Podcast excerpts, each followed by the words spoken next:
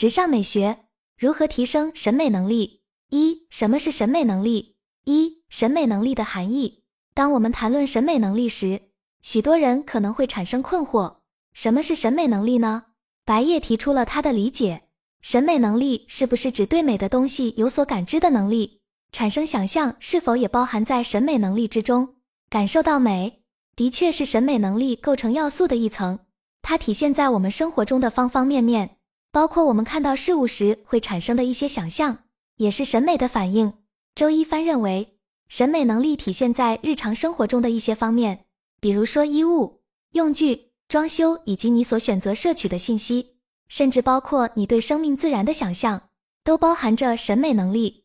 想象的基础是你自身所具有的审美能力和审美见识。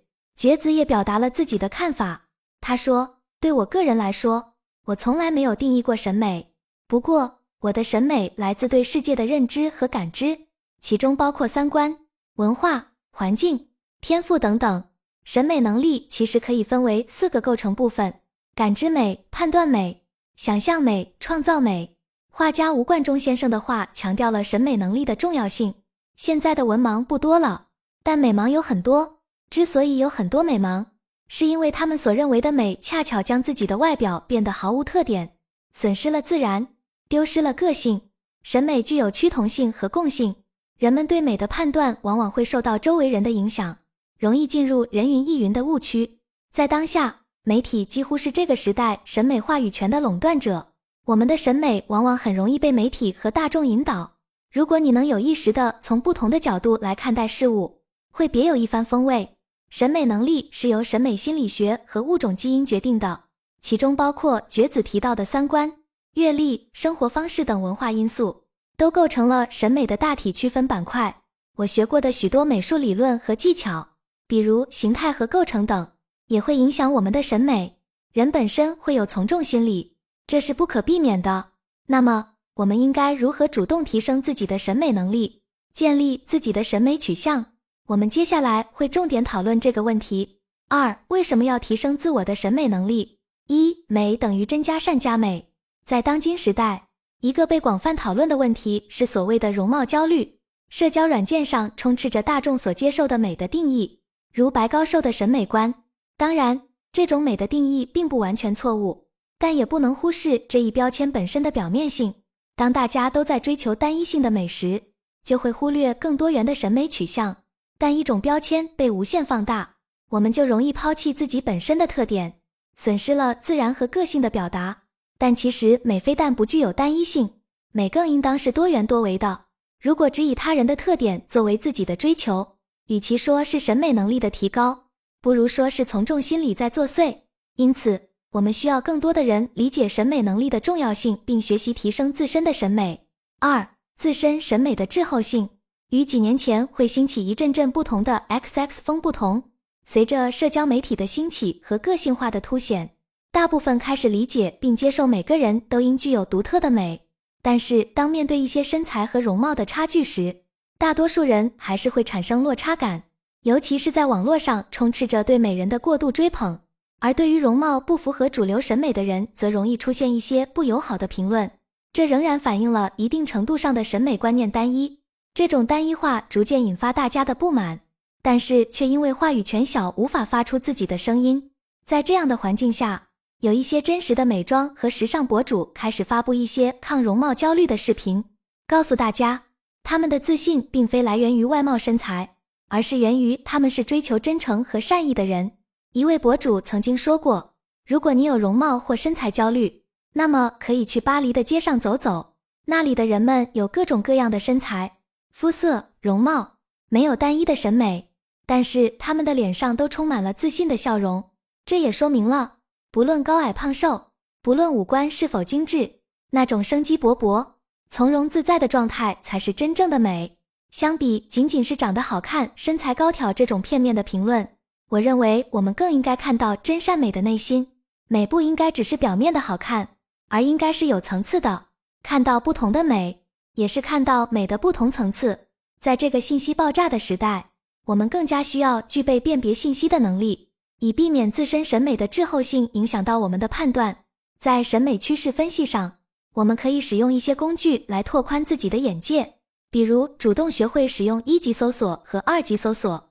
一级搜索通常指的是我们常用的搜索引擎，比如百度、微博等；二级搜索则包括一些涵盖专业或非专业性质的网站，如 Pinterest、站酷、Behance、Instagram 等。当然，仅仅通过一级搜索，我们得到的信息可能并不准确，或者信息的范围过于宽泛。因此，在进行一级搜索的基础上，我们还需要进行二级搜索，更深入的研究审美的大趋势，然后再对所需信息进行更精确的搜索。通过这两种搜索方式的结合，我们才能避免陷入信息茧房，得到更真实、更准确、更多元的审美趋势。三、如何快速提升自我的审美能力？一、训练眼睛。在谈话中，我询问大家是否常刷小红书、抖音的短视频和图文。大部分云友都会有偏好的使用一些社交媒体平台，在这些平台上，我们往往被内容的表现形式所吸引，比如具有视觉吸引力的头图，或者是有冲击力的标题。根据我们自己的使用习惯，平台也会进行跟踪筛选，给我们推荐我们所感兴趣的内容。比如白夜在用小红书时，小红书会给他推送灵感素材、最新秀场等他所关注的内容。但是这种兴趣推荐也很容易让我们进入信息茧房，误以为他人与自己所了解的相同的信息。我们现在总是在讲快、讲效率，那么如何快速提升审美的方式？第一点就是训练我们的眼睛，看得多了，记录的多了，就会有肌肉记忆。杂志、时尚网站、博主穿搭、美学书籍、电影、展览，甚至是去逛一些有特色的潮流购物商场等，都是很好的方式。在这些平台上有很多优质内容，是可以给人们带来价值的。我个人就很喜欢在感兴趣、有意义的网站上点收藏，浏览器会将我的收藏自动收入到网页标签内。这些对于设计和日常积累都非常有帮助。但除了这些快速提高审美的方法，我们也应根据自身需求去主动培养一些慢但长远的审美习惯，拓展更多领域，打破信息茧房。比如读书、去博物馆看展览。看秀，看名山大川、山河湖水，去不同的地区、国家，感受不同的文化等，都是非常好的长线审美培养方式。二，带着问题思考分析，在训练眼睛后，我们需要带着问题去思考分析，这点非常重要。比如服装，我们可以从拍摄角度、材质、设计风格、色彩、款式、品牌故事和设计理念等几个方面思考为什么吸引人，好看在哪。从而建立自己的审美体系。三、建立自己的灵感库。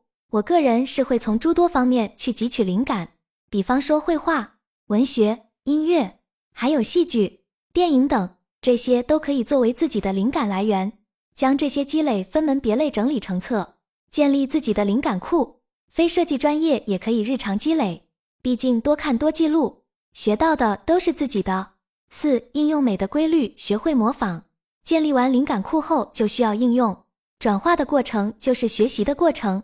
如果刚开始创造作品不会，可以从临摹开始，但是临摹需要有效，不是照搬，必须经过自己的思考，慢慢在过程中摸索出自己的审美逻辑，掌握美的规律，从而形成自己的一套审美体系。大家是否会在自己的作品做完后进行反思和总结？其实复盘总结非常重要。创作的过程是思考和积累的过程，会给你带来满满的成就感；而复盘总结则是对你前序的思考进行再次分析的过程，也是提升审美的一个要点。这复盘总结时，可以找个对标对象进行对比，能够更直观的了解自己的作品哪里需要提升，哪里有自己的特点。分析完原因后，好的优化，不好的改进，重新出发创作新的作品，才能够不断精进。更有裨益。